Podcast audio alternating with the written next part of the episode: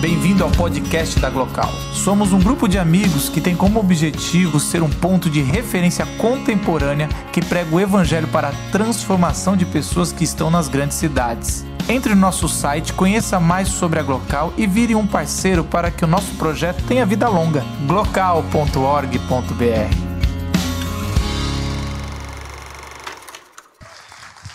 Boa noite, Glocal. Tudo bem com vocês? Tem um episódio de Black Mirror que transmite muito bem o que a série é como um todo. Não é o episódio da noite, mas eu já vou, eu já vou dar uma volta, mas eu chego no assunto. É um episódio chamado Hate in the Nation. Se eu não me engano, é um episódio da terceira temporada, ou da segunda, não estou lembrando agora. É o episódio das abelhas. Vocês sabem do que eu estou falando? É, é um episódio em que tem abelhas, que robôs, que polinizam o mundo, porque as abelhas de verdade estão morrendo e daqui a uns 15 minutos a humanidade vai morrer por causa disso. E nesse episódio, um terrorista, ele usa o ódio nas redes sociais e essas abelhas para causar um genocídio em massa. E é muito legal, é, quer dizer, não, não é legal assim, genocídio em massa. Mas é muito interessante olhar para esse episódio como uma metáfora para a série como um todo, porque a série ela está alertando a gente. Tem uma invasão ocorrendo agora, à sua volta. A todo lugar que você olha, tem um monte de coisa que você acha que está aí para tornar a vida linda, bela e maravilhosa. E eu estou olhando para um cara agora, olhando para essa. Isso, mas parou de olhar que é isso aqui. Que eu não posso nem culpar o... Exatamente, obrigado também. Eu nem posso culpar o cara por estar olhando, porque eu também vou estar usando. É... As telas estão invadindo a nossa vida. É... Black Mirror, vocês vieram aqui por serem fãs ou porque vocês não gostam, o pessoal que veio aqui porque não gosta da, da, da série. É, é mais uma daquelas séries que a Netflix trouxe pra gente para dar pra gente um gosto por não viver. Meio na veia de House of Cards, meio na veia de Altered Carbon, meio na veia de filmes do Adam Sandler.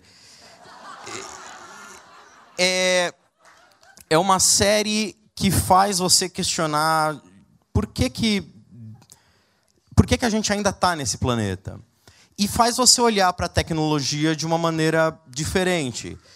É, ela é uma série que, que ela mais, quase todos os episódios está olhando para nossa relação, quer seja como indivíduo ou como comunidade, para a nossa relação com as telas. Como nós nos relacionamos como indivíduo ou como comunidade com telas, com tecnologia. Mas nas primeiras temporadas ela falava mais sobre telas. Nas últimas temporadas eles migraram mais para fazer para falar sobre memória, para falar uma coisa mais Christopher Nolan, memória e mundos mundos virtuais, esse tipo de coisa. Eu, eu gostei bastante da última temporada. Alguém viu já a última temporada? Teve aquele episódio de Star Trek, é mó legal. Horroroso pra caramba, mas é mó legal.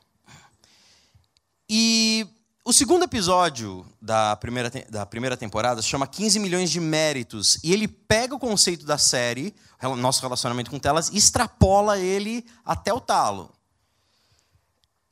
E ele, ele aterriza numa distopia. Você tem uma sociedade onde, quando você faz 21 anos, você tem que entrar num mega sistema e você começa a pedalar. Com essas pedaladas, você ganha méritos é uma escolha de palavra muito interessante. E você, com esses méritos, você pode chamar de dinheiros, você pode chamar de dólares, você pode chamar de temers, você usa eles para comprar o que você precisar. Ele usa, a gente vê ele usando para comprar alimento, a gente vê ele usando para comprar pasta de dente, a gente vê ele usando para comprar um chapéu para o avatar dele. É, qual é a função dessa sociedade? No meio do episódio, tem um personagem que ele dá uma dica. Ele fala assim: essas bicicletas servem para nos dar energia. E é curioso, porque se a gente for levar isso para o lado da ficção científica mais hard, mais pé na ciência mesmo, é impossível o corpo humano ser efetivo numa produção de energia elétrica daquela forma. Ou seja, você volta e você precisa encarar o lado distópico. Aquela sociedade tem uma coisa na intenção: controle.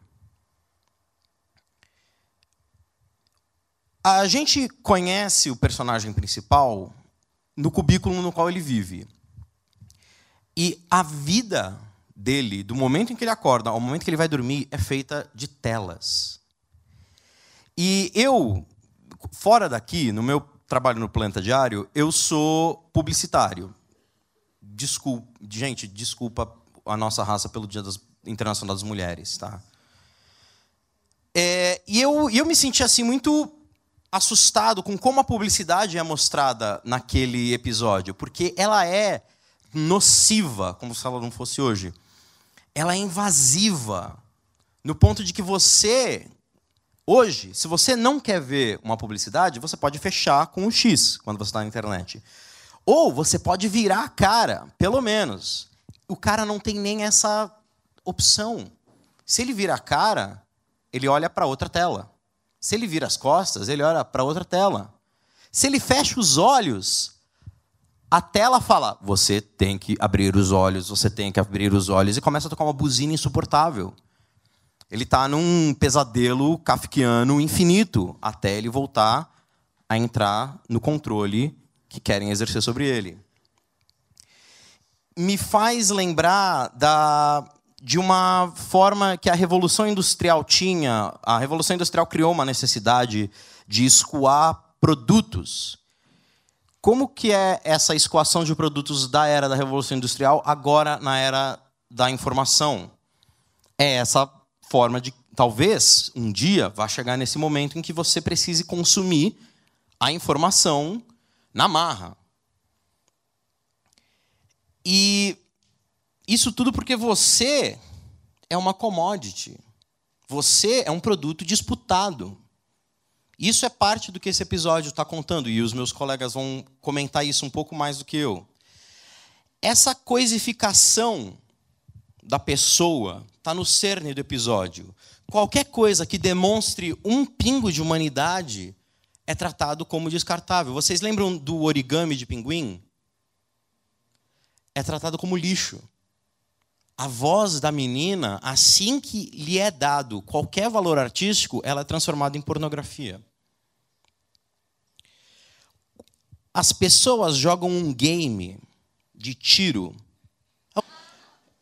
Eles jogam um game de tiro e os inimigos desse game, é um detalhe muito muito safado. Os inimigos desse game são os empregados que varrem o chão Estão vestidos com o uniforme dos empregados que varrem o chão. Ou seja, quem criou aquele sistema de controle quer que a galera das bicicletas sintam-se superiores à galera que limpa o chão. É meio que uma fábula sobre a classe média. Vocês que estão aqui andando de bicicleta são super melhores do que essa galera que está limpando o chão. Mas vocês não são tão melhores quanto a gente que está no controle, quanto a gente que está aqui julgando os artistas. E aí a gente chega no ponto em que, olhando para tudo isso e levado por uma motivação emocional, que normalmente é a mais forte de todas para qualquer história, o protagonista se rebela. Ele sobe no palco e ele dá um grito de liberdade. E o grito de liberdade dele é reempacotado e devolvido para a população na forma de um produto, através da tela. Nenhum rebelde jamais escapou à sina de se transformar num produto. Do carpinteiro judeu palestino, famoso, que vocês ouviram falar já, ao argentino que foi para Cuba, todos eles viraram produto.